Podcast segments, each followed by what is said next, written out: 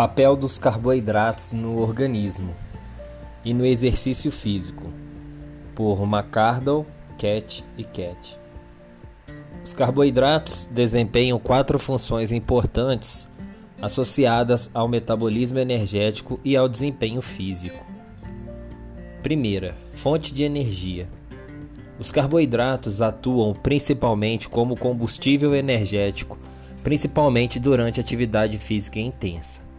A energia proveniente do catabolismo da glicose, transportada pelo sangue e do glicogênio muscular, aciona os componentes contráteis do músculo, assim como outros tipos de trabalho biológico.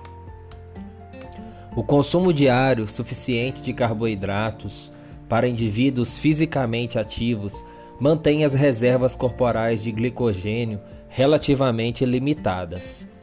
Quando as células alcançam sua capacidade máxima de armazenamento de glicogênio, os açúcares em excesso são convertidos em gordura e assim armazenados. A interconversão de macronutrientes para o armazenamento de energia explica o modo pelo qual a gordura corporal pode aumentar quando os carboidratos da dieta ultrapassam as necessidades energéticas mesmo quando a dieta contém pouca quantidade de lipídios. Segundo, preservação de proteínas. O consumo adequado de carboidratos ajuda a preservar as proteínas teciduais. Em condições normais, a proteína é vital na manutenção, no reparo e no crescimento dos tecidos, e em grau consideravelmente menor, atua como fonte nutritiva de energia. A depressão das reservas de glicogênio, que ocorre rapidamente com a inanição, a redução da ingestão energética e ou de carboidratos e o exercício extenuante prolongado, afeta significativamente a mistura metabólica das fontes de energia. Além de estimular o catabolismo das gorduras, a depressão de glicogênio desencadeia a síntese de glicose a partir do reservatório lábio de aminoácidos. Essa conversão gliconeogênica proporciona uma opção metabólica para aumentar a disponibilidade de carboidratos e manter os níveis plasmáticos de glicose, mesmo na existência de reservas insuficientes de glicogênio. O preço pago recai sobre os níveis corporais de proteína, particularmente a proteína muscular. Em condições extremas, isso reduz a massa de tecido magro e leva a sobrecarga de solutos para os rins, forçando-os a excretar os subprodutos nitrogenados do catabolismo proteico. Terceiro, iniciador metabólico, prevenção da cetose. Os componentes do catabolismo dos carboidratos atuam como substrato iniciador primer para a oxidação das gorduras. A degradação insuficiente dos carboidratos, seja em consequência de limitações no transporte da glicose para dentro da célula, por exemplo, diabetes mellito, em que a produção de insulina diminui ou a resistência à insulina aumenta, seja pela depressão de glicogênio causada por dieta inadequada ou exercício prolongado, faz com que a mobilização das gorduras ultrapasse sua oxidação. A ausência de subprodutos adequado no catabolismo do glicogênio produz degradação incompleta da gordura, com o acúmulo de corpos cetônicos, acetoacetado e beta-hidroxibutirato, subprodutos semelhantes à acetona da degradação incompleta das gorduras. Quando presentes em excesso, as cetonas aumentam a acidez dos líquidos corporais, produzindo uma condição ácida potencialmente prejudicial, denominada acidose, ou especificamente no que concerne à degradação das gorduras, cetose. Quarto, combustível para o sistema nervoso central. O sistema nervoso central necessita de um fluxo ininterrupto de carboidratos para seu funcionamento adequado. Em condições normais, o encéfalo metaboliza quase exclusivamente a glicose do sangue como fonte de energia. No diabetes mellito, inadequadamente regulado, durante a inanição ou em caso de baixa ingestão prolongada de carboidratos, o encéfalo adapta-se adapta depois de, um, de cerca de 8 dias e metaboliza quantidades maiores de gordura sob a apresentação de cetonas para obter energia. As dietas prolongadas com baixo conteúdo de carboidratos e ricas em gorduras também induzem adaptações no músculo estriado esquelético que aumenta a utilização da gordura durante atividade física de nível baixo a moderado, preservando o glicogênio muscular. O nível de glicemia geralmente permanece regulado nos limites por dois motivos principais. 1. Um, a glicose atua como principal fonte de energia para o metabolismo do tecido nervoso. 2. A glicose representa a única fonte de energia para os eritrócitos. Tanto em repouso quanto durante atividade, a glicogenólise hepática, conversão do glicogênio em glicose, mantém níveis normais de glicemia, habitualmente em 10 mg por decilitro.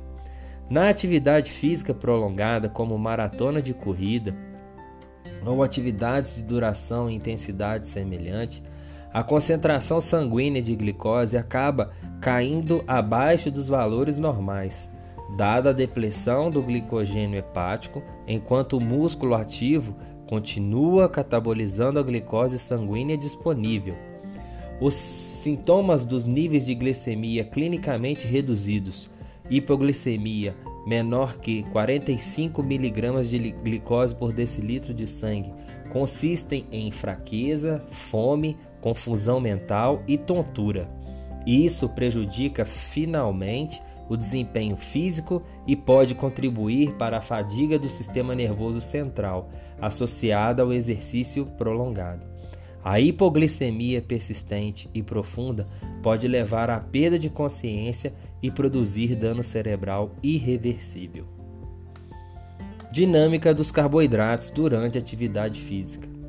As técnicas bioquímicas e de biópsia e os marcadores de nutrientes fornecem uma avaliação da contribuição energética dos nutrientes durante atividade física. Esses dados indicam que dois fatores, a intensidade e a duração do esforço e a aptidão e o estado nutricional da pessoa que se exercita determinam em grande parte a mistura de combustíveis durante a atividade física. O fígado aumenta a liberação de glicose para evitar ativar o músculo à medida que a atividade progride de baixa para alta intensidade. Simultaneamente, o glicogênio muscular fornece a fonte de energia predominante na forma de carboidratos durante os estágios iniciais do exercício e à medida que a intensidade aumenta. Em comparação com o uso de gorduras e de proteínas, o carboidrato continua sendo o combustível preferencial na atividade aeróbia intensa, visto que fornece rapidamente energia na forma de ATP, por meio de processos oxidativos. Durante o exercício anaeróbio, que requer glicólise, o carboidrato torna-se o único combustível para a ressíntese de ATP. São suficientes três dias de dieta com 5% de carboidratos apenas para reduzir consideravelmente a capacidade total de realizar exercícios. A disponibilidade de carboidratos na mistura metabólica controla sua utilização para a obtenção de energia. Por sua vez, a ingestão de carboidratos afeta consideravelmente sua disponibilidade. A concentração sanguínea de glicose fornece regulação da produção hepática de glicose por feedback. Um aumento da glicemia inibe a liberação hepática de glicose durante o exercício. A disponibilidade de carboidratos durante o exercício ajuda a regular a mobilização de gordura e sua utilização para obtenção de energia. Por exemplo, o aumento na oxidação de carboidratos pela ingestão de carboidratos com alto índice glicêmico antes do exercício acompanhada de hiperglicemia e hiperinsulinemia, inibe dois processos.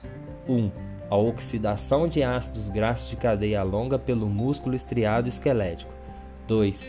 A liberação de ácidos graxos livres pelo tecido adiposo. A disponibilidade adequada de carboidratos e, consequentemente, aumento do catabolismo pode inibir o transporte de ácidos graxos de cadeia longa nas mitocôndrias, controlando assim a mistura metabólica. Exercício de alta intensidade. Os fatores neurohumorais durante o exercício intenso aumentam a produção de epinefrina, norepinefrina e glucagon e diminui a liberação de insulina. Essas respostas hormonais ativam a glicogênio fosforilase, indiretamente pela ativação do monofosfato de adenosina cíclico, ou AMP cíclico. A enzima que facilita a glicogenólise no fígado e nos músculos esqueléticos estriados ativos. Deve-se pensar no glicogênio fosforilase como controlador da interconversão da glicogênio-glicose para regular a concentração da glicose na corrente sanguínea. Tendo em vista que o glicogênio muscular fornece energia sem oxigênio, ele contribui com energia considerável nos primeiros minutos do exercício, quando a utilização do oxigênio não consegue atender às demandas de oxigênio. À medida que o exercício prossegue, a glicose transportada pelo sangue aumenta sua contribuição como combustível metabólico. Por exemplo, a glicose do sangue pode suprir até 30% da energia total dos músculos estriados esqueléticos ativos, sendo a energia remanescente dos carboidratos fornecida pelo glicogênio muscular. Uma hora de atividade física intensa diminui o glicogênio hepático em cerca de 55%. Um treino intenso de duas horas esgota quase por completo o glicogênio do fígado e dos músculos ativos. A captação de glicose do sangue circulante pelos músculos aumenta acentuadamente durante o estágio inicial do exercício de bicicleta e continua aumentando à medida que o exercício prossegue. Depois de 40 minutos, a captação da glicose aumenta 7 a 20 vezes a captação observada em repouso, dependendo da intensidade do exercício. A vantagem da dependência seletiva do metabolismo dos carboidratos durante atividade aeróbica intensa provém de sua velocidade de transferência de energia, que é duas vezes maior que a das gorduras ou das proteínas. Além disso, o carboidrato produz quase 6% mais de energia do que a gordura por litro de oxigênio consumido. Exercício moderado e prolongado. O glicogênio armazenado nos músculos ativos fornece quase toda a energia necessária para a transição inicial do estado de repouso para o exercício moderado. No decorrer dos 20 minutos seguintes, os glicogênios hepáticos e muscular suprem entre 40 e 50% das necessidades energéticas, sendo o restante fornecido pelo catabolismo das gorduras e por quantidade limitada de proteínas. Em essência, a mistura de nutrientes para obtenção de energia depende da intensidade relativa do exercício e da porcentagem de capacidade máxima de atividade física do indivíduo. Durante uma atividade física com intensidade física leve, a gordura atua como principal substrato energético durante todo o exercício. Com o prosseguimento do exercício e a diminuição do glicogênio muscular, a glicose do sangue passa a constituir a principal fonte de energia derivada dos carboidratos, enquanto o catabolismo das gorduras fornece uma porcentagem cada vez maior da energia total. Por fim, a produção hepática de glicose não consegue mais acompanhar o ritmo de utilização da glicose pelo músculo e a concentração plasmática da glicose diminui.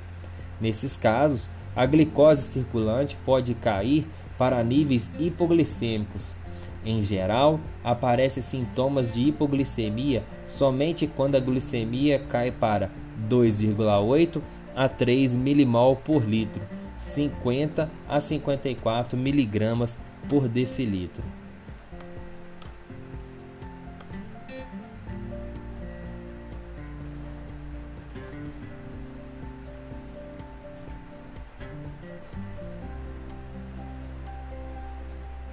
À medida que a atividade submáxima progride no estado com depleção de glicogênio, os níveis de glicemia caem e a gordura circulante, predominantemente sob a pre apresentação de ácido graxo livres, aumenta acentuadamente em comparação com o exercício realizado em condições com carga de glicogênio. Simultaneamente, a contribuição das proteínas para o gasto energético é elevada. A intensidade do exercício expressa como porcentagem do máximo, também diminui progressivamente em condições de depleção do glicogênio. No final de duas horas, o atleta só consegue manter cerca de 50% da intensidade inicial do exercício. A redução da força decorre diretamente da taxa relativamente lenta da liberação de energia aeróbia a partir da oxidação das gorduras, que neste momento passa a constituir a principal fonte de energia. Qualquer um dos sete potenciais processos metabólicos limitadores de velocidade a seguir apresentados, que precedem o ciclo do ácido cíclico ou ciclo do, de Krebs, pode explicar a taxa relativamente mais lenta de oxidação das gorduras em comparação à dos carboidratos. 1. Um, mobilização de ácido graxo livre do tecido adiposo. 2. Transporte de ácido graxo livre para o músculo esquelético pela circulação. 3. Captação do ácido graxo livre pelas células musculares. 4. Captação do ácido graxo livre pelo músculo a partir de triacilgliceróis em quilomicrons e nas proteínas. 5 mobilização dos ácidos graxos dos triacilgliceróis intramusculares e transporte citoplasmático. 6. Transporte dos ácidos graxos para o interior das mitocôndrias. E 7. Oxidação dos ácidos graxos na mitocôndria. Ocorre fadiga quando a atividade física prossegue até o ponto que compromete o conteúdo glicogênio hepático e muscular. Isso ocorre apesar da disponibilidade suficiente de oxigênio para o músculo e de um suprimento de energia quase ilimitado proveniente da gordura armazenada. Os atletas que praticam exercícios de endurance, endurance, ou seja, contínuos a longo tempo, geralmente se referem a essa sensação de fadiga como exaustão. Como o músculo estriado esquelético não tem enzima fosfatase que possibilita a troca de glicose entre as células, os músculos relativamente inativos mantêm seu conteúdo total de glicogênio. O que ainda não foi esclarecido é por que a depleção de glicogênio muscular coincide com o ponto de fadiga. A resposta pode estar relacionada com três fatores. 1. Um, disponibilidade diminuída de glicose sanguínea para o pleno funcionamento do sistema nervoso central. 2. Papel do glicogênio muscular como iniciador primer na degradação de gordura.